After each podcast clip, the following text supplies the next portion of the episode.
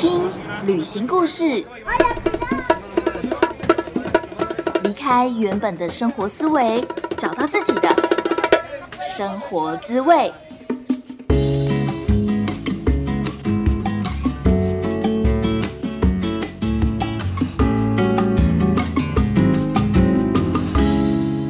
欢迎收听贾斯敏游牧生活，我是正在巴厘岛数位游牧的华语老师 Jasmine。你相信吸引力法则吗？如果我跟你说，我现在可以一边做 podcast，然后一边数位游牧，都是因为我在高中的时候就已经许下了这个愿望，你会不会觉得 Jasmine 在跟我开玩笑吧？好，今天这集主题就是想要跟大家分享所有真实的故事，就闲话发生在我自己身上关于吸引力法则的真实案例。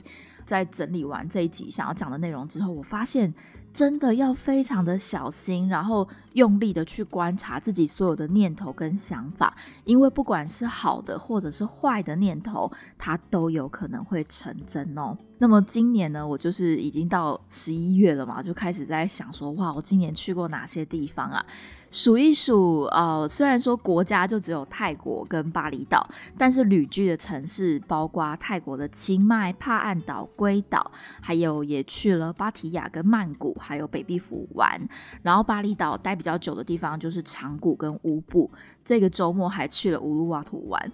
哇，讲完这一大堆，数下来应该有八九个城市，真的有一种被自己吓到的感觉。回想当初，就是好久好久好几年前，我也曾经在台湾是一个上班族，真的从来没有想过，我竟然可以活在就是自己的梦中。当初总觉得很遥远的、很不可思议的、很不可能的，怎么办到的那些状况、那些生活样貌。现在我就真实的活在这个情景当中。如果说人生真的就是一个一个泡泡啊，什么人生都是假的啊，我真的常常会不小心有这种感觉，觉得说我现在真的活在一个很美好的泡泡里面呢。而当初我第一次知道数位游牧民族这个名词的时候，那个时候的我其实是除了影音剪辑这个技术之外，我没有任何可以远距工作的技能。然后再加上我其实是很不喜欢剪接的人，要不然我们 podcast 的产出也不会这么慢。所以我一点都不希望剪辑的工作会变成我的全职工作。那时候就只是偶尔接一些 part time 的 case 而已。那该怎么办呢？如果说你非常想要开始数位幽默的生活，但是你却没有相关的技能，就是去学啊。所以那时候我记得我就从零开始摸索。其实。我根本到底可行不可行，有没有可能真的成功，我都不知道。我只是先觉得说，哎，我好像个性蛮适合教学的，然后，呃，我还我我也蛮喜欢小孩的，所以就觉得说，世界各地都有外国人，应该都会有人想要学中文吧？那我就姑且一试，去把这个技能学起来吧。那真的现在再回想起来，就是整个在回推过去，就是年末在大整理，然后就觉得。天呐！我现在不仅是一个华语老师，同时我还是一个新手华语老师教练。也就是说，我现在呃专门在培训一群完全没有华语相关背景或者是教学经验的人。我也越来越有自信的说，我可以带着他们一步一步的成为华语老师，开始数位游牧。如果说你想要了解更多的课程资讯的话，欢迎你可以跟我预约免费咨询，咨询的表单就放在描述栏位哦。而我们今天的主题就是要来聊这一切到底都是怎么发生的。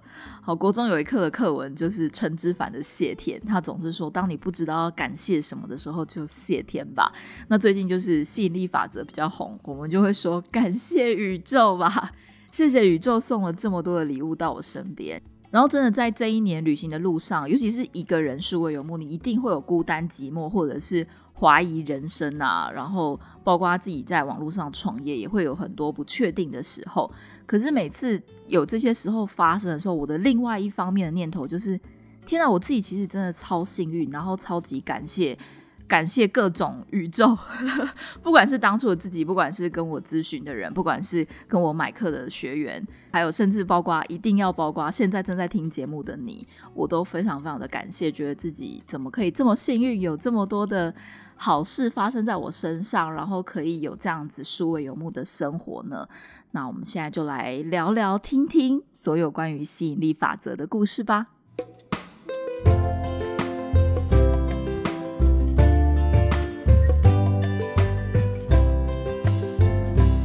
第一个关于吸引力法则显化的真实故事，就是我最近发生的，我的机票突然被取消了。我订的航空公司是 Air Asia，那其实我搭过的经验都还蛮好的，我并不会觉得说他们是廉价航空服务就特别差，只是听说偶尔可能会有就是机票突然被取消的状况，没有想到就真的发生在我身上。那大部分的人遇到的时候，一定会觉得哦很讨厌呐，行程被更改了，然后又要改时间，要也许你原本安排好的事情都没有办法如期的发生，但是呢，我却觉得非常的幸运。故事是这样的，因为订机票的时候，我在巴厘岛还没有什么朋友，所以那时候就觉得说，好像这个地方也不需要待太久，就是呃，再加上刚好会碰到我的生日，所以我就觉得是不是不要待在巴厘岛过生日？因为虽然说这个地方很漂亮，但是如果没有朋友可以一起过的话，不就很孤单吗？所以我就决定要先飞去马来西亚找我的大学同学一起庆祝。那一直到后来，就是收到机票被取消的时候呢，那时候我已经在巴厘岛的长谷认识了一些朋友，然后就觉得啊，突然的那个心态是觉得说有一点舍不得，不想要这么快离开。那当然，甚至可以跟他们一起过生日的话也很棒。那就借着这个可以免费改机票时间的机会，延长了五天。其实没有差很多，就是多待了一个周末，然后也呃那个周末刚好就是我的生日。差不多就是同时间，我在思考说。在巴厘岛的日子不多了，就是签证最多就只能够待两个月嘛。我们如果是落地签的话，是三十天加三十天，就是你待三十天之后可以再延长三十天。所以我就是把那个日期延长到可以待到签证的最后一天，然后也开始去想说还有什么 to do list，就是最后 在巴厘岛想要做的事情。我会非常推荐大家，如果来巴厘岛的话，一定要去梯田，然后一定要去冲浪，或者是说去看人冲浪。像我就是特别期。车到南边的乌鲁瓦图，然后那边的真的悬崖的海边啊，整个海边的风景是非常非常美丽的。然后也看到很多很多猴子，或者是去参观了不少那种呃巴厘岛的传统寺庙。就是你进去的时候一定要围着沙龙啊，他们会比较相对保守，甚至他们都有一个告示牌，说什么女生惊奇的时候不可以进入，所以可以去体验一下一些当地的文化。那我想来想去呢，后来就想到我还没有去爬火山。山在印尼，感觉就是火山是一个很重要的指标啊。然后我就有问我呃很长就是上山下海的朋友，在印尼有没有什么推荐的可以爬山的行程？再加上因为我是一个弱鸡，我平常并没有特别在训练或者是运动，所以就有点矛盾，就觉得我想要去爬山体验一下这里的就是 hiking 的感觉，但是我又不希望太难，要不然我一定会觉得自己累死。就是我很害怕，尤其是参加 tour 的时候，你可能会拖。拖累到大家的行程。后来朋友有跟我推荐，就是可以去爬巴杜，应该是叫做巴杜吧，就很像肚子的台语叫巴杜的一一座山。他就一直说不会很难，不会很难。我就觉得哦，好，我要我要去爬那个座山，就会把它存到地图里面。但是就是你并没有实际的去执行，因为通常参加这些爬山的行程，你可能都要参加 tour。那如果一个人参加 tour，又觉得有一点孤单。好，反正这件事情就是一直悬在我的心上。没想到某一天晚上在 co-working space 的时候，我就突然很想喝真奶。这真的是台湾人的胃。我并没有很常会很需要饮料，但是那天就是觉得啊，怎么吃完了一个炒面，就觉得还有什么东西不够。这时候就是应该来一杯真奶啊！然后我就在 Cooking space 东张西望，就是其实我是想要找人一起订饮料，因为你如果外送的话，可以一起 share 那个运费嘛。就刚好有一个印尼女神，她叫做 Angelina，Angelina 就问我说：“What are you looking for？你在看什么啊？”就是看到我在那边 一直看来来看去的，然后我就觉得很好笑，我就跟他说：“I'm looking for Asian。”因为我知道大部分亚洲人才有这种。甜点饮料的味，大部分人西方人其实他们不喜欢喝太甜的东西，他们会觉得，呃，这饮料好甜哦。然后，所以我就是一直在找华人脸或者是亚洲人脸。刚好 Angelina 她也很想要喝饮料，她听到是珍珠奶茶，她就很兴奋。然后我们就很开心，一起订了珍珠奶茶。这边插播一下巴厘岛的旅游小资讯，就是如果你要来巴厘岛玩的话，可以先下载一个 App 叫做 Gojek，G O J E K，它的功能跟 Uber 或是 Uber E 是差不多的。然后另外一个 App 叫做 Grab，就是 G R A B。Grab 跟 Gojek 这两个，它都是呃，可以叫计程车，那当然还可以叫外送，就是食物的外送，然后。都还蛮便宜的，而且 GoJack 有一个很大的好处，就是你刚注册了之后，他会送你一大堆的优惠券，甚至有一些是半价的优惠。所以你如果刚注册 GoJack 的话，我会建议你就是买一些比较贵的东西，这样子你如果拿到 fifty percent off 五折的话，就可以省下很多钱。然后另外补充一个，就是黑糖珍珠鲜奶，这边大概一杯是二十六块，就是二十六印尼盾左右，那换算成台币乘以两杯，就大概是五六十块。只是它的珍珠可能会很少，所以他们在选择的时候，你在选那个 topping，就是另外加料的时候，你可以选择 double 的珍珠，就会可能才达到台湾的珍珠的量。好，插播结束，我们再聊回来。就因为这杯真奶呢，我就交了一个朋友。然后隔一天，Angelina 她就直接问我说：“Jasmine，你想不想要去爬火山？”然后我那时候心里听到说，她说眼睛发亮，灯，这不就是我一直在想要做的事，但是不知道该怎么办嘛？而且我问他爬哪一座山，就真的就是刚好是那座肚子的山，不是肚子啦，叫做好像 Mountain Badu。更巧的是，他的爬山日期就是我的生日。也就是说，要不是因为我的机票取消了，然后我多延长了几天，要不然就算我跟他变成朋友，然后他邀邀请我的时候，我就会跟他说：“哦，很抱歉，就是那时候我已经就是离开巴厘岛了。”但真的就是因为这一切的阴错阳差，我不知道是不是也是跟我脑袋里一直想着这件事情有关系，然后就这样子成真了。后来我们在万圣节派对的时候又认识了几个朋友，然后最后是四人成团，四个人都来自。不不同的国家，分别是印尼的 Angelina，然后台湾的 Jasmine，还有一个是埃及人。刚好我要去埃及玩，都觉得超兴奋，就是又得到了很多旅游的资讯。埃及的 Basil，然后还有最后一个是罗马尼亚人，他叫做 Patricia。Patricia 他也超酷的，就是他是一个律师，诶，他是我遇到第一个。当数位游牧民族的律师，所以真的是打开我的眼界哦！原来就是当律师顾问也是可以当 nomad 的哦。我们去爬火山的那一天，就是我的生日那天。从半夜十二点开始，我们就在 Coworking Space 集合，然后我们包了一台车，一起到 Mountain Badu。车程大概从长谷出发需要两个多小时，所以我们从两点半凌晨两点半开始爬山，这真的是太疯狂了。大学的时候，我觉得做过比较疯狂的事情就是夜唱吧，就是唱一整个晚上。然后另外一个是夜冲，我们那时候是从猫空开始骑车，骑到。淡金公路就骑到整个北海岸再骑回来，骑了一整个晚上。我觉得夜冲跟夜唱已经是这种年轻的时候做过疯狂的事。我没有想到到了三十几岁，竟然还要做这种疯狂的夜爬，整个晚上没有睡觉都在爬山。我们从凌晨两点半开始爬，然后一直爬到。大概四点半吧，四点半的时候攻顶，我们是第一组上山的人，然后就坐在那边喝着热茶，等待日出。真的在在等待那个过程当中，就是大家很 chill 的聊天呐，然后就觉得哦，终于爬完了，因为真的其实还蛮累的。虽然说朋友说很简单，但是其实大家可以想象一下，如果说你有爬过象山的步道的话，就差不多是那个累的程度，因为。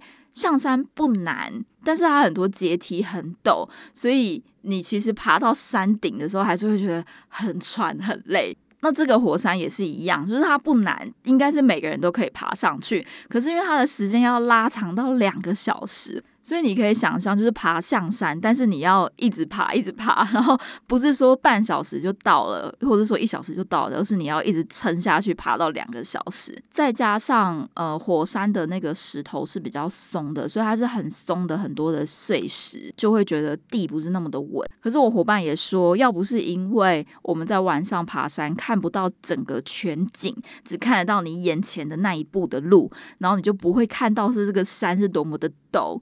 所以你就会很快就慢慢的一步一步的就爬完了。反正如果你在巴厘岛，还蛮推荐可以去爬这个猫腾巴度的。而且我们运气超好，就是天气很棒，完全完全没有下雨。虽然说我们出发前可能十点十一点的时候，长谷都没有下雨，但是我们在爬山的过程当中完全都没有。然后一直到天亮，就是看到日出，看到云海。然后因为是火山嘛，所以你就会看到很多那种自然冒出来的烟。然后在我们就是在那堆那堆烟的上面，它很像干冰，我们就在上面比一些很好笑的动作，可能像是哈利波特啊，或者是打太极拳啊，好像自己是功夫大神，很厉害。我们真的一群人玩的非常非常开心。然后我也是在宫顶的那个时候，就是抵达之后就跟他们说：“哎，今天是我生日哎。”然后他们就真的吗？真的吗？我说大家马上抱在一起唱生日快乐歌，真的是一场我永生难忘的生日 party。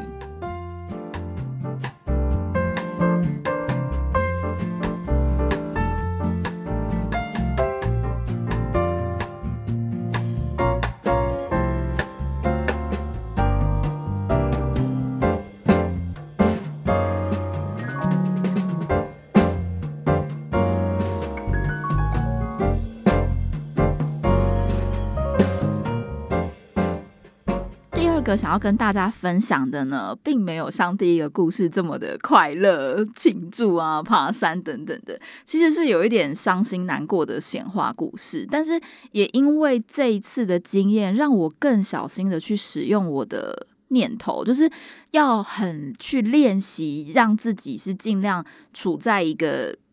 起心动念都是一个比较健康的状态，因为发现真的很多不好的事情，其实可能是你一些潜意识或是你内在的一些想法而显化出来的。这个故事就跟感情有关，就是今年我大概七八月的时候，在清迈的时候，有跟一个墨西哥的朋友约会。那那时候我们一大群朋友去拜县这个地方玩。那去拜县玩，大家当然都是租机车嘛，所以我理所当然的也是跟他一起，就是他载我。很不幸的，就是在我们才出发没多久，有一个朋友就因为。骑车的车速比较快，再加上那时候前一天晚上有下雨，所以地上有一堆落叶的。他骑经过那一那一堆落叶的时候，就滑倒，就整个雷残，然后大摔到整个马路的外面，就是呃看起来真的很可怕，因为他就是翻滚了一大圈，然后车子也就是。呃，直接摔到旁边的灌木丛里面，然后一群男生就是很努力的把那个车子牵出来啊，那他的手基本上也已经就是需要包起来，没有办法好好的骑车。然后我们是赶快请机车行来载车，然后就跟他说，那他就不要再就是不要再继续去瀑布了，我们我们不要继续的行程，就赶快回去休息。然后。我们会觉得，其实是因为那一群男生骑车太快，就是所有的女生都开始很紧张，说大家就是骑慢一点，不要再骑这么快，因为他们那时候真的是骑车到比较速度比较快的时候，时速有到八九十。那个朋友摔车了之后呢，我就很紧张，就是坐在后面，然后又是一个我会骑车啊，所以我就会知道说要小心，慢一点。那我就会不由自主的一直说 slower，be careful。他就回我说：“You wanna drive？就是要不然你来骑呀。”然后我第一次被这样回，整个就是呃，怎么会怎么会是这个回应呢？我觉得。可能这一方面也跟文化有关，在台湾我们都会觉得男生如果在女生啊，或是就算是女生在其他朋友也是一样，我们都会特别的小心、特别的贴心。但我觉得在他文化里面，可能就是没有这样。然后他又是一个比较个人主义的人，有一点像是《台北女子图鉴》里面的张孝全那个角色，就是哎，我们两个都喜欢沙发，喜欢有自己的空间，但他们可能就会一人一张单椅，不会是。一张双人的沙发，他的个性就是那个样子，所以在第二次，我们又我又觉得他骑车太快，他们真的时速都没有降下来，因为拜线很空，然后我们就是山路都骑得很快，所以到了第二次我又很紧张，然后我又我又说了一次，就是骑慢一点，小心一点，一样，他又回答一样的话，You wanna drive？然后这真真的是听到那句话，整个超美送，很不爽。这一次我就回他说：“下一次我们不要一起租同一台车，下一次我们一人租一台车。”然后他就直接回我说：“Better。”听得出来他也不太开心被人家指使，就是他很典型的那种开车的时候不喜欢旁边的人在碎碎念这样，所以他就他的意思就是：“好，下一次我们就是租两台车，我也不想要就是跟你这边讨论这些。”我后来就是，毕竟你那个时候也没有办法马上去租另外一台车嘛，就只能跟自己说不要再讲话了，要不然只会让双方的状况、双方的那个 言语冲突越来越大。然后我们又不是两个人自己出去玩，我们是一大群朋友一起出去玩，我也不希望因为我们两个在吵架，然后就让别的人觉得呃很尴尬，所以我就尽量的不讲话。但是不讲话的时候，我的脑中的念头、我的想法，其实还是非常非常生气的。然后这个时候就会有非常非常多负面情绪跟负面想法出来。我那时候想，就是最恶魔跑上来的时候，有一个大恶魔就说：“天哪，我真希望我们现在就是摔倒摔车，然后呢，是不是就是我们一定要？”受伤发生大意外，你才会知道你应该要骑慢一点，你应该要做好保护我的责任。我那时候的内心想法真的是这样，然后我也马上很警觉的想到说，不行不行不行不行，我在想什么？要是我现在脑中想的事情马上成真了，我们下一秒就摔车了。你知道这种。骑摩托车的意外是可以真的很严重的，我就马上跟自己觉得说：天啊，这真的是乌鸦嘴、乌鸦的念头。虽然说我都还没有把这些事情讲出来哦，都只是在我的脑袋里面自己转而已。可是呢，真的马上就发生了，就在某一个路段，因为前面带头的人骑过头了，然后我们一群人要回转。那你知道，在车速很快的状况下，然后你突然想要回转，所以他就是要骑到有点像是人行道，或者是就是离开路面，然后要回转。但是一骑上去那个路面，我们就摔倒了。但真的是不幸中的大幸，我们只是因为沙子跟草太多，所以摔倒了。那我那个时候的心情其实是内心的想法是：你看吧，You see，就是我就说嘛，早就告诉你应该要骑慢一点，那现在印证了我是对的吧？但是呢，对方也没有跟我道歉，他就只是解释说：“哦，因为这边是沙子，所以我们才摔倒的，并不是因为车速太快。”哦，我真的觉得很傻眼呢。然后那时候真的是超级超级不开心的。然后其他朋友也是马上骑回来说问有没有怎么样，还好吗？然后还好，真的都只是非常非常轻微的擦伤。他后来也是有骑去呃，就是便利商店买一些酒精或者是简单的 OK 绷等等的。但我就是真的是那一天的心情就是非常非常的差。然后我其实后来再回想，我觉得我还蛮庆幸我那时候并没有把那个。很不好的心情，跟你脑袋中想到的，就让大家一起出意外吧，就当大家一起摔车吧，没有把那个念头发挥到极致。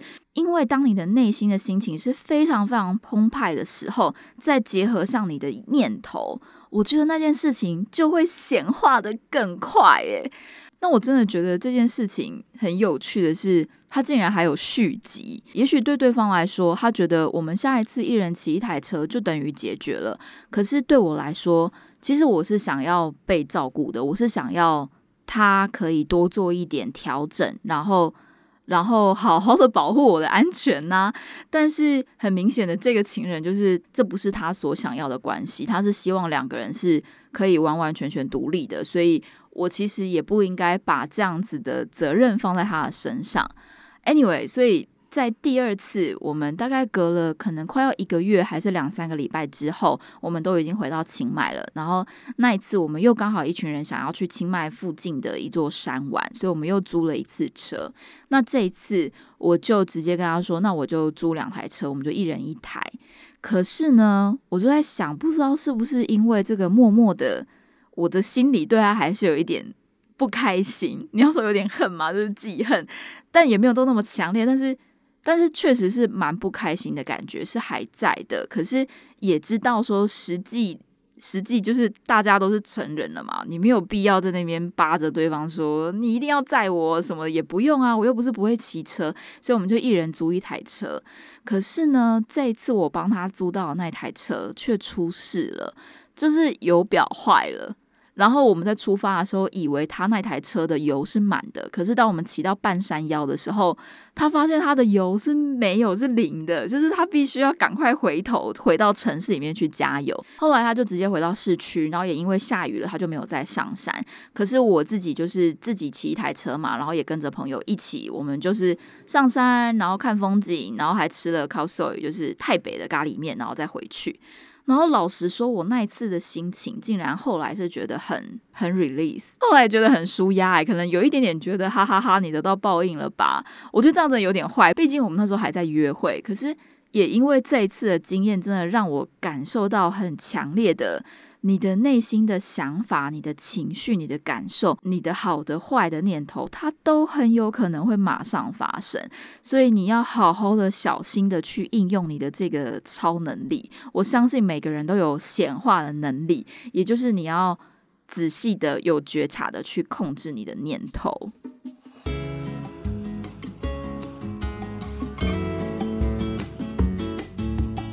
嘿，你也对华语教学有兴趣，但是不知道该如何开始吗？贾思敏现在提供华语老师的免费咨询服务。如果你也想透过教华语展开数位游牧的生活，欢迎你填写咨询表单，表单的链接就放在描述栏位哦。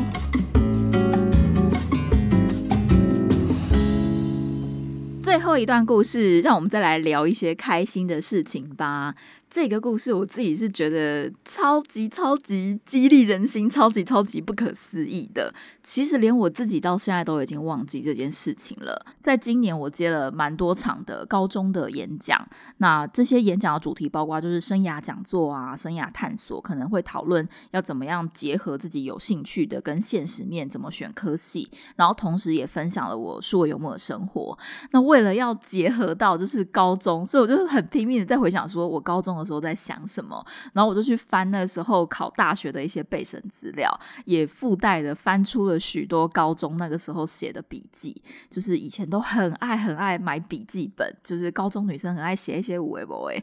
然后我记得呢，呃，有一个页面就是笔记本的其中一页，是我跟我朋友，我们那时候大家就是每天都是一直念书嘛，从早上六点搭校车，一直搭到。呃，晚上还要晚自习，可能九点十点才回到家。你每天就是 一直念书，一直在期待考完试的那一天。所以，我们一个很大的享受就是，我们会把我们想要在考试结束之后想要做的事情，通通写在那一页笔记本上面。那大家可以想到的是，高中生女生会想要做什么呢？我记得我那时候有写打耳洞，或者是说。买一件可能是你从来没有尝试过的衣服的 style，或者是看一整天的小说，因为你就以前都不能看闲书，你都只能看课内的参考书，然后就很想要把什么金庸小说、张爱玲小说一整套全部看完。反正那一页就是写满了这一些所谓完全没有设定条件，想到什么就写什么。然后竟然有一行是我想要做广播环游世界。我真的不知道，我也忘记了我自己当初有写下这一行。什么叫做做广播环游世界啊？我在想，可能是因为我那时候刚申请上广播组，那时候也没有什么一个人旅行的经验。我那时候根本就不知道我自己喜欢当背包客，喜欢旅行的生活，可能只是觉得旅行感觉很棒吧。然后就写下了那一行字。那现在结合到自己真实的生活，哇，那时候没有 podcast 嘛，所以。Podcast 等于是已经是现代人的广播，我也没有想到我竟然就是真的这么喜欢声音工作，更喜欢的就是旅行。这两件事情是我可以说是我人生会想要一直一直做下去的事情。所以这是我觉得我最人生当中最压抑的事情。然后我那时候在高中讲座就跟他们说：“天哪，你的笔记本，你想做什么，你真的要把它写下来，不要去管什么条件，你不要想说你有没有钱，还是说你够不够聪明，学历好不好，都不要去管这些有的没的，你只要专注在你想要什么事情就好了。”你那个想那个感觉就是会很澎湃，你就觉得天哪，我好想要做这件事哦！管它是什么东西，就觉得听起来很酷还是什么，你不需要任何的理由，你只要有一个很很直接、强烈的欲望就可以了。在节目的最后呢，想要统整一下，我觉得透过这三段吸引力法则显化的故事，然后我总结出来要怎么去应用这个吸引力法则的重点。第一点就是起心动念真的很重要。如果说你是想要许愿，就是关于一些好的事情的话。